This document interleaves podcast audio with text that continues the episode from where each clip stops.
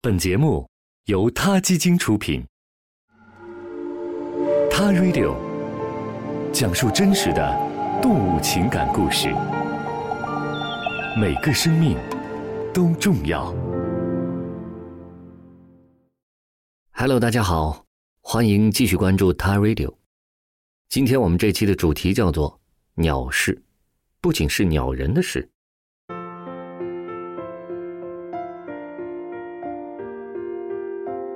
说起来，谁没有见过鸟呢？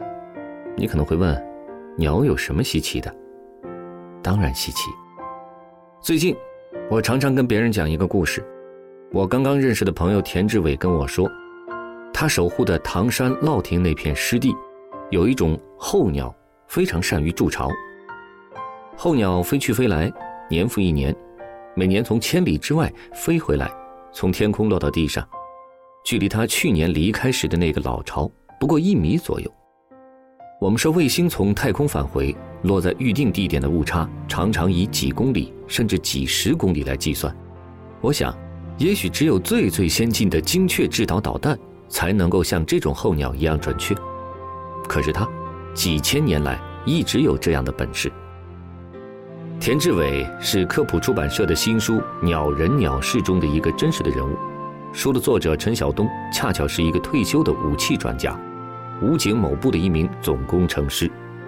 他几年之前开始扛起相机，走南闯北的拍摄鸟，是数十万拍鸟人当中的一名。谁没见过鸟？鸟有什么好拍的？我以前没有接触过拍鸟的，甚至不知道有人拍鸟。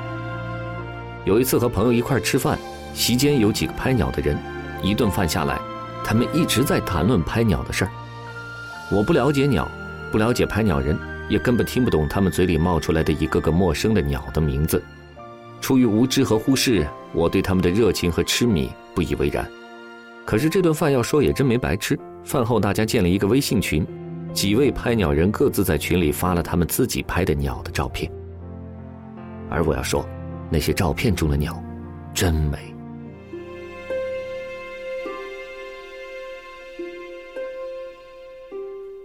鸟是有翅膀的，一般人很难能仔细的、清楚的看到鸟五彩斑斓的羽毛，还有它们精灵般的眼神、优雅自由的姿态，还有它们丰富的表情，而这些在拍鸟人的镜头当中都变得那么真切，直击人心。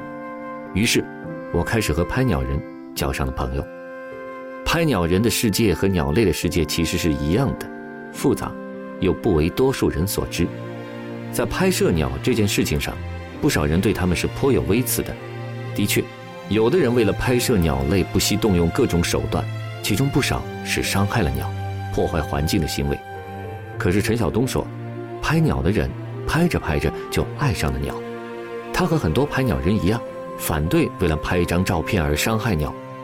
从照片中鸟的眼神、姿态，可以判断出照片是不是用不伤害鸟的方法拍出来的。他说道：“这些拍鸟人不仅拍鸟，还用他们手中的高倍镜头拍下盗猎者的面孔。他们居然会帮着森林警察抓住不少盗鸟贼。不少拍鸟人还说，我们拍鸟的时间长了，发现鸟越来越难拍，因为鸟变少了。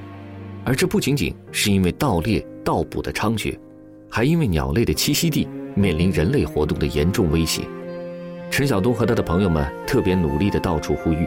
要保护好环境，保护好鸟类的栖息地。